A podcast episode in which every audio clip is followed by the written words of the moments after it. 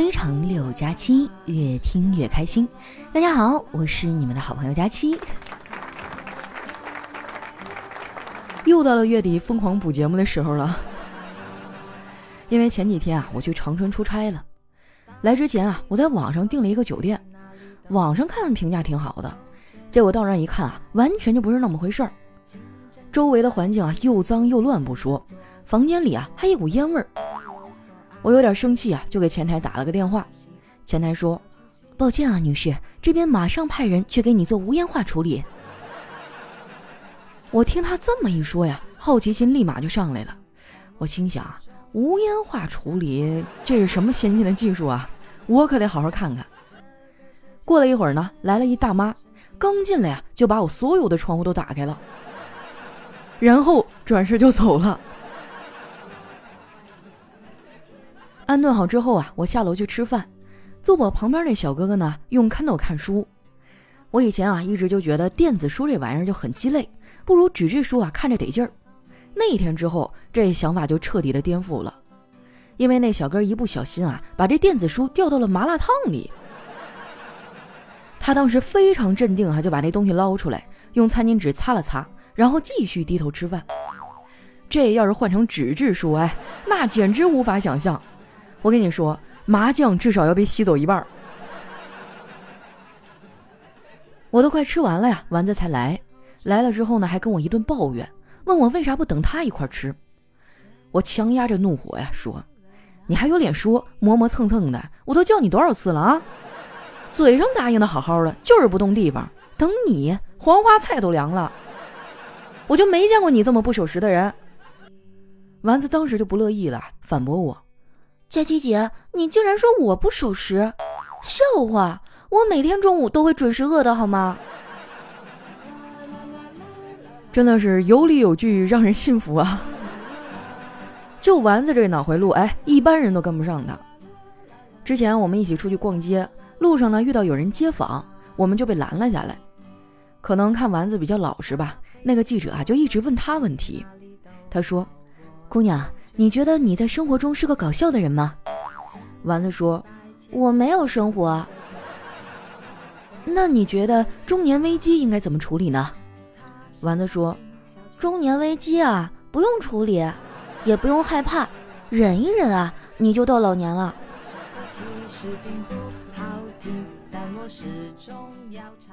吃完饭呀，我拉着丸子去了附近的理发店。这两天就要视频直播了嘛，我就想趁着这个空档啊，做一下头发，这样上镜更好看一点儿。给我剪头发的是一帅哥，手法很温柔。吹完头发呀，他低下头，轻声的对我说。美女，你有男朋友吗？嚯！我一听就兴奋了，这是看上我了呀。于是我就故作镇定的说：“还还还没有呢。”然后哈，就听那帅哥说：“啊，我刚入职，既然你没有男朋友，那就先让我练练手吧。”然后啊，我就被剪了一个一言难尽的发型。丸子看到以后啊，笑得直拍大腿呀。我瞪了他一眼，你笑这么大声是会遭报应的。丸子止住了笑声，跟我说：“我我没笑，我就是突然发现一个事儿哈，这人呢还是应该少接触甜的东西，糖吃多了容易衰老，甜言蜜语听多了容易没脑。”我都不乐意说他，也不知道谁没脑子。你们可能不知道哈，丸子呢是一个资深彩民。他每个月的工资啊，有一部分都是用来固定买彩票的。我们俩回去的路上啊，路过一家彩票站，这孩子啊，就像见了亲人一样，非要进去买两注双色球。我觉得彩票这东西吧，就真的没有必要买。运气好的人呢，不需要买彩票；运气不好的人啊，你买彩票也没有用。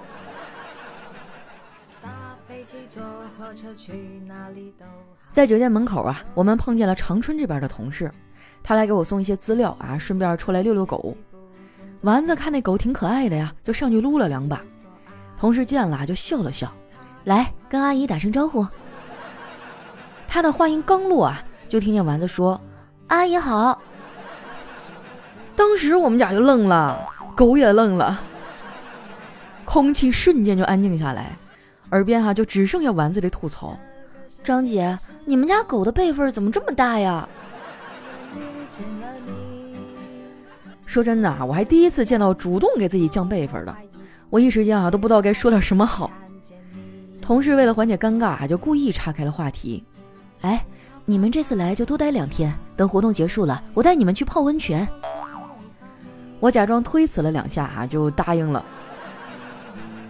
我其实吧，早就想去长白山泡温泉了。说出来你们可能不信哈，我还特意带了比基尼泳衣。我一直都觉得。比基尼这种装束呢很特别，它暴露出女性全身百分之九十的肌肤，而神奇的是呢，男人们这时候啊却像一个正直的君子一样，就只盯着被遮住那百分之十看。不瞒你们说呀，我最近一直都在健身，虽然秤没有掉多少，但是身材的线条啊看起来好了不少，这也是我买这套比基尼的原因呢。不过买完了我就后悔了。倒不是说衣服不好看哈，主要是这个商家太差劲儿了，天天给我发短信呢，给我推荐他们家的其他产品。不过话说回来哈，短信我还是能忍的，最烦人的就是那些打骚扰电话的，整天问我买不买房啊，理不理财啥的。有一次啊，我正在家睡觉呢，电话突然就响了，接起来一听啊，又是问我买不买房的，给我气的哈，当时我就怼回去了。我说现在都是大数据时代了，你们怎么不多收集点信息啊？我买不买得起房子？你们心里没点逼数吗？对面沉默了一会儿啊，就把电话挂了。我真的是为自己的理直气壮而骄傲啊！从那以后，哎，我接到的电话就变成了贷不贷款呐？资金需不需要周转啊？我的资金当然需要周转了，只不过我不想付利息。所以，我一般呢都是找我妈去周转。这几天不是出差嘛，钱花的特别快。昨天晚上跟我妈打电话，我就忍不住哭了个穷。我说：“妈，我最近钱不太够花。”我妈就责备我：“这孩子钱不够花，怎么不早和我说呀？”我当时鼻子就酸了，我心想啊：世上只有妈妈好啊！我这次可以多要点钱了。没想到啊，我妈接着说。早知道啊，我就不接这个电话，帮你省点电话费了。说完啊，他就把电话挂了。哎呀，我真是太难了，生活他总是欺负我。就像我当年啊，信誓旦旦的对一个人说，没有你，我照样能活得精彩。结果这话被钱听着了，钱说好的。我也尝试着做了很多的努力，结果都不行。前些日子啊，我买了几只股票，现在赔了哟，本儿都快没了。看我整天唉声叹气的，小黑就跑过来安慰我。他说：“佳期啊，别一天天愁眉苦脸的，振作起来。其实赚钱真的没有那么难，关键在于你愿不愿意用头脑。我跟你说啊，前几天我喝酒的时候跟人吵起来了，脑瓜子当场挨了一酒瓶，对方赔了我三万块钱。”你看啊，用头脑赚钱就是这么简单。当时啊，我就被他给逗乐了。我说六六六六六啊，那你能用你的头脑脱单吗？小黑说能啊，我忘了跟你说了，你哥我已经脱单了。我当时就眼睛一亮，真的吗？怎么做到的？小黑说，前天啊，我约了我喜欢的女孩出来吃饭。吃到一半呢，我忽然拿出了一枚戒指，然后很随意的问她：“这是我昨天买的，你说这钻戒贵还是不贵啊？”他好奇的看了一下，顿了顿，说：“贵吧。”我就只能叹了一口气呀，单膝下跪，把戒指戴在他的手上，然后很霸道的说：“既然你要我跪，那就只能随你了。”哎，真是个任性的小东西呀！哇，这波操作真的太牛了，简直堪比教科书似的忽悠。你说我咋就想不到这招呢？我目前找对象的方式啊，还是很单一，主要就是靠许愿。不是我不想谈，你说现如今谈个恋爱也太不容易了。说实话，让我喜欢上一个人很容易，像唱歌好听啊，打游戏厉害呀，会聊天，幽默风趣，做菜好吃，爱好相似等等啊，什么品味相近，衣品不错啊，我都有可能喜欢上。但要是长得不行，以上那些就全部作废啊。其实大部分的时间啊，我还是很享受单身的。我要是觉得孤独寂寞了，那基本上啊都是因为网不好。最近啊，就总有人来蹭我们家网。前几天我查了一下。发现家里的 WiFi 呢被七八个人连上了，我一生气啊，就把账号改成了“谁会爱上我”，然后把密码改成了“没有人”。我心想啊，这下你们没办法了吧？结果第二天早上，我发现整栋楼的人都连上了。现在我们家的网速我还刷个视频都卡，就搞得我只能去看小说了。说实在的，我已经很久没有看小说了。我发现现在的流行趋势已经变了，现在的女频小说里呢，流行生萌宝；男频小说啊，流行赘婿逆袭。由此可见啊，当初那批看爽文的大学生的精神世界啊，已经从幻想称霸宇宙，转变为取得家庭生活的成功了。实际上啊，家庭生活就不用说成功了，能和谐友好都算是胜利。要想家庭和睦，家庭成员之间呢就要承担一定的责任。这一点上，我爸就做得很好。有一次我吃坏肚子了，我爸送我去医院，去的时候已经半夜了，医生都下班了。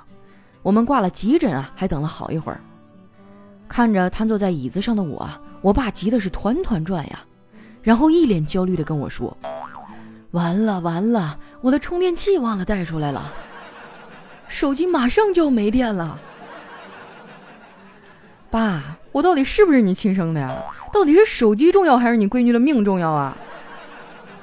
再说了，就他那手机内存那么少，也就装了一微信，而且这老头呢还非要跟我妈一起用情侣名。现在呀，我妈的微信名字叫朵朵妈，我爸呢叫朵朵爸。哎，说到这儿，你们一定觉得我的小名应该叫朵朵是吧？不，其实那是我们家狗的名字。自从我们家养了狗啊，我的地位就一落千丈。不过这我也能理解，毕竟我们家狗很可爱嘛。你看，同样是幼崽啊，我觉得动物的幼崽呢，就比人类的招人喜欢多了。前些日子啊，有一远房亲戚来上海玩，非要来我家。来了之后呢，还各种的作妖啊，尤其是他们家那熊孩子，要多烦人有多烦人。就他那个手哈，就没停下来过，翻翻这儿，翻翻那儿的。后来呢，从我的架子上啊翻出来一根胡萝卜，他特别开心。我连忙说：“哎，这个东西你不能玩啊！”这孩子听完咧开嘴就要哭。他家长看见了就跟我说：“放心吧，小孩子不会给你玩坏的。”话音刚落，这胡萝卜就开始震动了。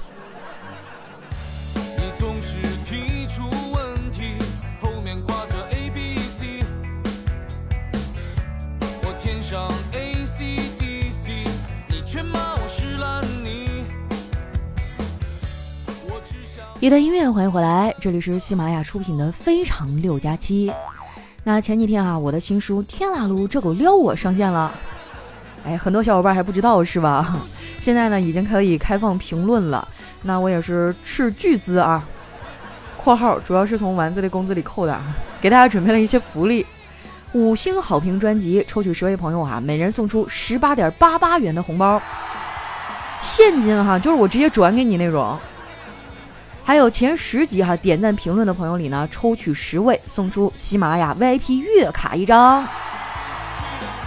大家可以点开我的账号啊，佳期，然后下面有一张专辑叫《天啦噜这狗撩我》，名字有点长啊，但还是比较显眼的啊，可以去点赞评论啦。谢谢大家的支持。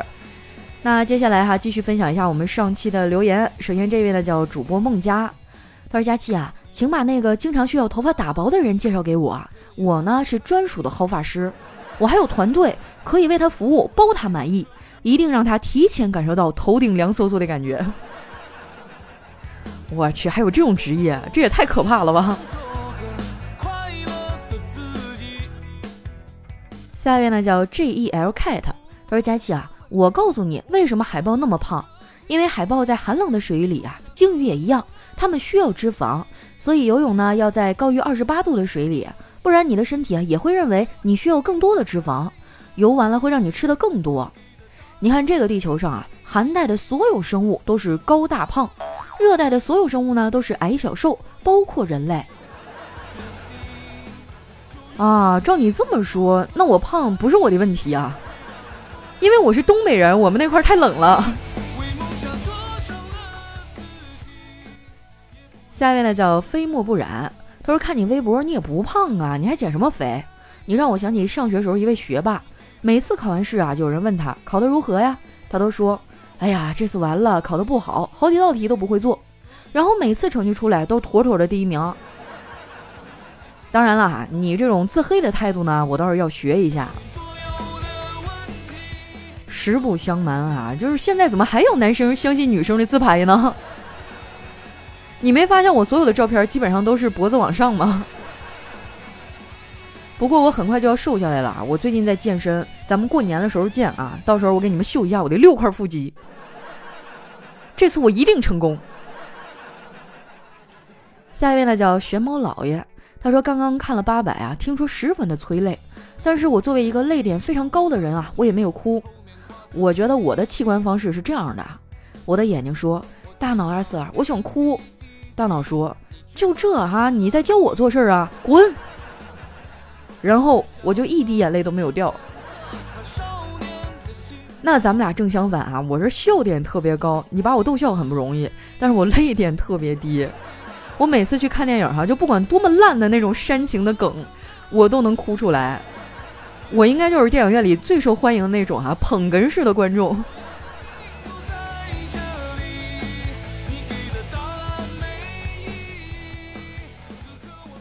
下一位呢叫拉摩都佩斯啊，就姑且这么念吧，咱也不知道这一串英文啥意思。他说：“我发现哈，现在老年人被忽悠的太多了。”无数的老太太啊，前脚刚跨出菜市场买完韭菜，后脚呢就要跨入金融市场当韭菜，真的是吃啥补啥呀！哇，你这么一说，那我得跟我妈聊聊了。最近为什么老做韭菜炒鸡蛋呀？心里好慌。下面呢叫一季下一世伤，他说女孩说，有头脑的、长得漂亮的、身材好的妹子，你喜欢哪一种啊？男的说。都不喜欢，我喜欢你这种。讨厌，真的吗？哎，不对呀。你看哈，这就是排除大法。我觉得现在男孩子真的太不容易了，稍不注意就掉到一个坑里面。下一位呢叫何必哥哥，他说又一次啊被那个讨厌的男人三招之内打败了，他很沮丧，但是骨子里的傲气不允许他低头。哼。要杀要剐，悉听尊便。男人嘴角扯笑，真的都听我的？少废话，是本小姐我技不如人。少女倔强的昂起头，男人叹了一口气，把她拉回到怀里。哎，那便胜者为王，败者暖床吧。哎呀，这咋段子节目里还突如其来一碗狗粮呢？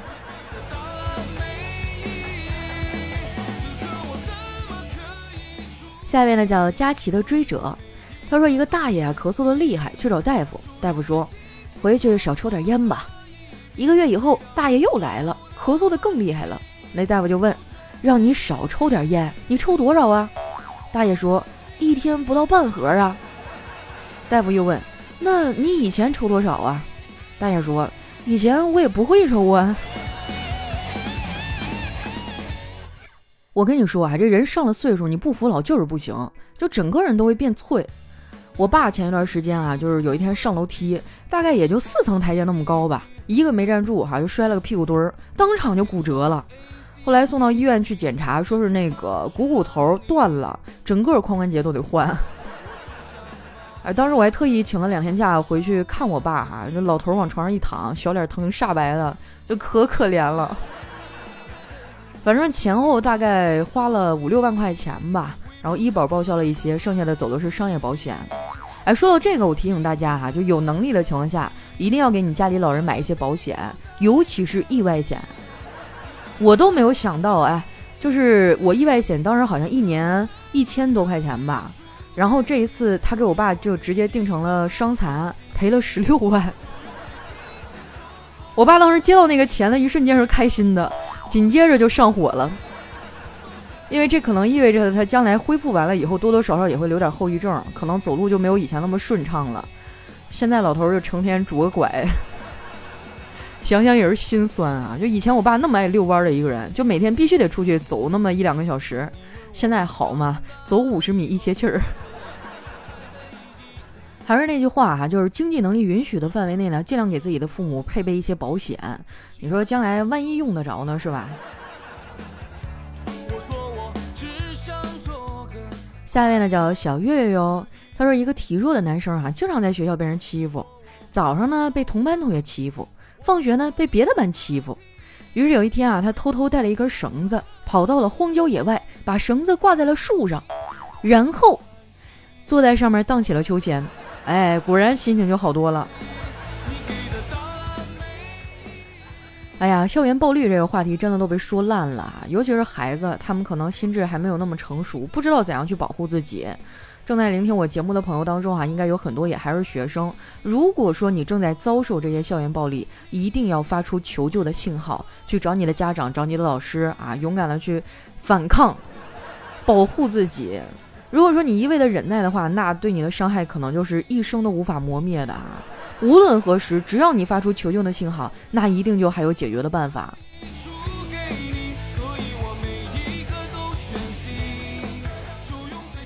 下一位呢叫瞅你漂亮，他说有一天哈，这个许仙对白娘子说：“娘子，我给你唱首歌吧。”说完啊，就唱起来：“轻轻的一个吻。”早已打动我的，啪一个大嘴巴子。当时啊，白娘子就是一巴掌打在了许仙的脸上，吼道：“说，哼，你果然和小青有一腿。”轻轻的一个吻，哎呀。下一位呢叫全儿在此，他说不知道为什么最近总是想哭，想乱发脾气，尤其是看到空空如也的钱包的时候，尤其想哭。谁能告诉我这是为什么呀？啊，我一到月底没钱的时候也这样，但月初发工资以后就会好很多。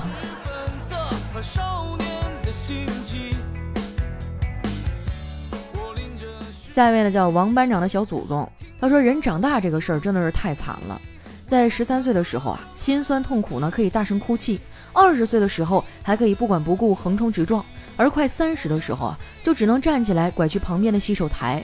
用凉水洗一把脸，继续撑着快要破掉的心。是啊，成年人的崩溃只敢挑在没人的时候。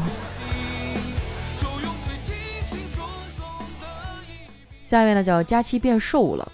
她说：“老公啊，给儿子辅导作业，进去不到几分钟啊，一声怒吼伴随着儿子的哭声传来。老公从他房间里出来，还一边走一边说：‘朽木不可雕也。’儿子出来就一脸委屈：‘爸爸也不会做。’”他说：“给我一块钱，让我明天早上去学校抄同学的，还让我不要告诉你。我不答应，他就吼我。原来是这样哈，就是我以前觉得吧，学习不好其实也没什么的，毕竟我现在你看做主播啊，有这么多人喜欢听我的节目，日子过得也还不错。但是后来又一想啊，你说这个将来要是有孩子的话，可咋整？孩子有一天拿着书过来。”妈妈，妈妈，这道题怎么做呀？我一看，嗯，问你爸去。哎，关键他爸是个学霸还好说，就怕也跟我一样是个学渣。所以说，为了下一代哈，还是要好好努力啊。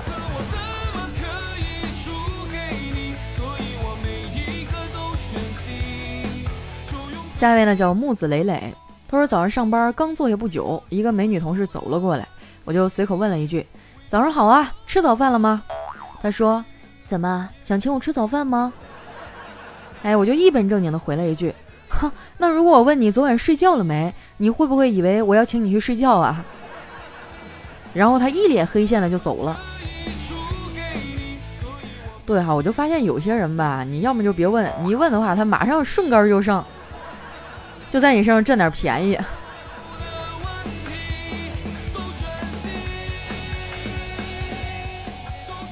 下一位呢，叫这个丫头叫吉祥。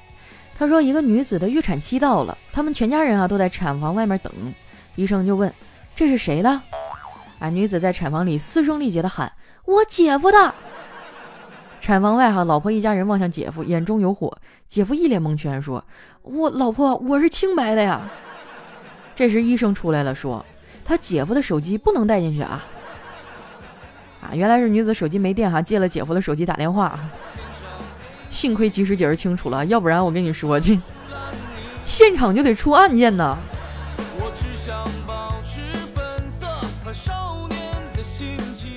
下一位呢叫佳期的陆墨。他说：“一哥们儿哈喜欢上一妹子，那妹子呢在饭店工作，为了接近她呀，哥们儿也去那儿做兼职。为了在妹子面前表现的好点儿哈，每次脏活累活他都抢着干。就这样哈，几个星期过去了，哥们儿本以为能得到妹子的好感，谁知道啊，老板居然把那妹子给辞了，还给哥们儿加了工资。哎，这个就是无心插柳柳成荫啊！哈哈。来看一下我们的最后一位哈，叫佳琪家的猫池。”他说有一个老师啊闯红灯，交警拦住了。哎，老师说：“拜托，我教课就要迟到了。”交警说：“你是老师？谢天谢地，我等了二十年。来，呃，把这个不再闯红灯写一百遍。”哇，这是学渣的逆袭啊，有点扬眉吐气的感觉。不管你是谁，也要遵守交通规则哟。好了，那今天留言就先分享到这儿了。喜欢我的朋友呢，记得关注我的新浪微博和公众微信，搜索主播佳期。哎，我最近发现啊，不知道是不是快要放假了，大家心态上都有点懒。我们的留言比以前少了一些啊。嗯，最近连续两个月了，我的这个月底绩效考核都是 A 减。你们再这么懒的话，我要失业了。希望大家多多点赞啊，多多留言支持一下我们的非常六加七吧。毕竟做了这么多年了。我知道你们都在，你们也在听啊，但是你好歹给我点回应啊，是不是？你老是我这热情洋溢的说，你们在底下默不作声，我心里多难受啊！